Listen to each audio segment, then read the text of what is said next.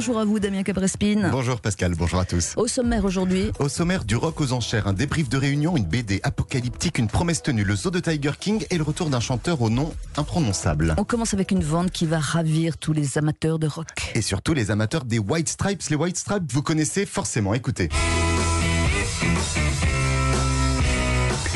Le duo formé par Jack et Meg White a fait du tri pendant le confinement. Ils ont décidé de vendre aux enchères leurs instruments de musique, des costumes de scène et même leur mythique batterie rouge et blanche.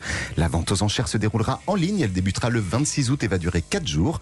Une partie des recettes sera reversée à des œuvres de bienfaisance. Alors si vous aimez le rock, faites-vous plaisir et puis dites-vous que c'est pour la bonne cause. Mhm. La ministre de la Culture, Roselyne Bachelot, avait rendez-vous hier avec les représentants du spectacle vivant et ces représentants sont apparus plutôt optimistes en sortant du rendez-vous. Oui, des professionnels qui demandaient un plan de sauvetage et le retour à une jauge complète dans les salles qui, qui semblent être rassurés après cette réunion. Les syndicats du théâtre privé, des cabarets, des salles de concert et des festivals ont eu l'impression d'être entendus par la ministre. En tout cas, c'est ce qu'ils ont déclaré en sortant.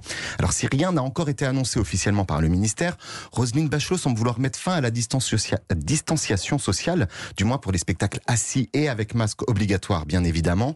Les concerts debout restent encore un peu problématiques et les représentants ont demandé à la ministre une aide de 300 100 millions d'euros pour ce secteur fortement impacté par la crise sanitaire.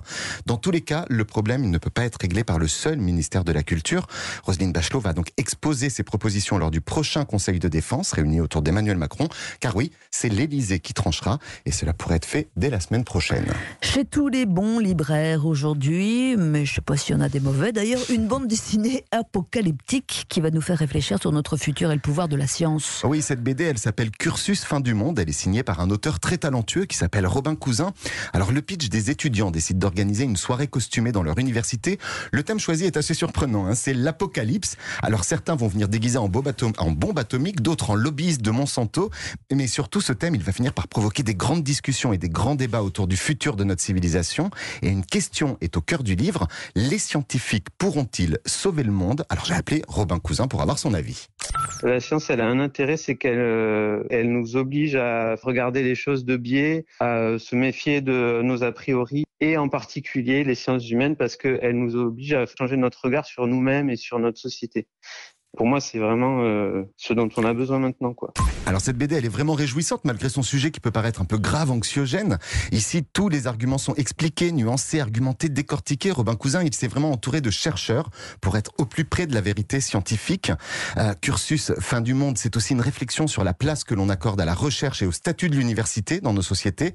Bref, cette BD, elle coûte 12 euros, c'est vraiment très accessible. Elle sort aujourd'hui et je vous la recommande vivement. C'est à la fois utile et agréable. Vous nous parliez, Damien, il y a quelques jour euh, d'un nouvel album du phénomène nigérian Burna Boy. Et ça y est, il est disponible. Eh oui, je vous en parlais mercredi dernier. Je vous disais surtout qu'un duo m'intriguait particulièrement dans ce projet, celui que le rappeur allait faire avec la légende Youssou sur un titre qui allait s'intituler Level Up. Et je vous avais promis qu'on en reparlerait dans ce journal de la culture. Et eh bien ça y est, l'album est sorti et chose promise, chose due. Je vous propose d'écouter un extrait de cette chanson. Tout ce que je peux vous dire, c'est qu'elle est vraiment très réussie et que leur voix se mélange à merveille. On écoute. You can do it, whoa, whoa. Never, never, never, never, never. Burna Boy et Youssou ensemble dans Level Up. Euh, Damien, la série Tiger King de Netflix est devenue un phénomène mondial, mais le zoo de Joe Exotic n'a pas survécu au succès. Là, j'ai pas compris ce que je viens de dire.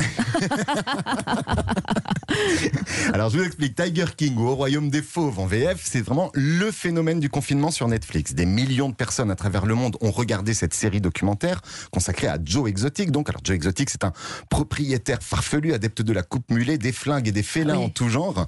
Il s'est retrouvé, il était le propriétaire d'un zoo Joe Exotic aux États-Unis et surtout il s'est retrouvé au cœur d'un fait divers, mais alors ultra sordide. Hein. L'affaire, elle, elle, est vraiment incroyable. L'histoire est incroyable.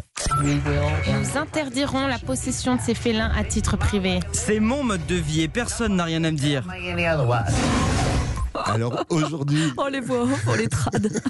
aujourd'hui, sans trop vous spoiler, si vous n'avez pas encore vu le documentaire, le zoo de Joe Exotic est entre les mains d'un certain Jeff Lowe. Vous savez, pour ceux qui l'ont vu, c'est l'homme au bandana casquette et qui adore les vestes en cuir. Et Jeff Lowe, il vient d'annoncer que le zoo n'avait pas survécu aux différentes pressions exercées par les associations de défense des animaux suite à la médiatisation, l'ultra-médiatisation même de cette histoire. Il a donc décidé de transformer son zoo en, en studio de tournage. Il veut accueillir des émissions ou des projets qui seraient en lien avec l'histoire de Tiger King. Business is business aux États-Unis. Quand on a un filon, on le creuse. Joe Exotic, lui, il doit encore purger sa peine. Il a été condamné à 22 ans de prison.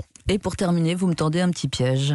Ben oui, Pascal, parce que je vous ai parlé d'un chanteur américain il y a quelques semaines et j'avais bien vu que vous aviez quelques difficultés à prononcer son nom. C'est vrai que c'est pas facile, mais je vous laisse réessayer. Non, j'y arriverai pas. Allez Stevens. Ah. Ah bah son nom c'est Stevens. Ok, alors le prénom Euh, Sofiane. Oui, bon, ça va. Sofiane Stevens continue de teaser son futur album qui sortira à la rentrée. Je vous avais fait écouter le titre America qui était très doué, très vaporeux.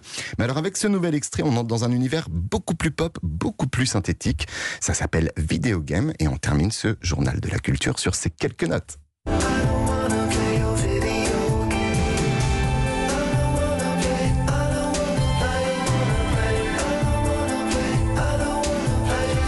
Et son nom c'est donc Stevens. Merci. Merci Damien Cabrespine. À demain À pour l'ADER.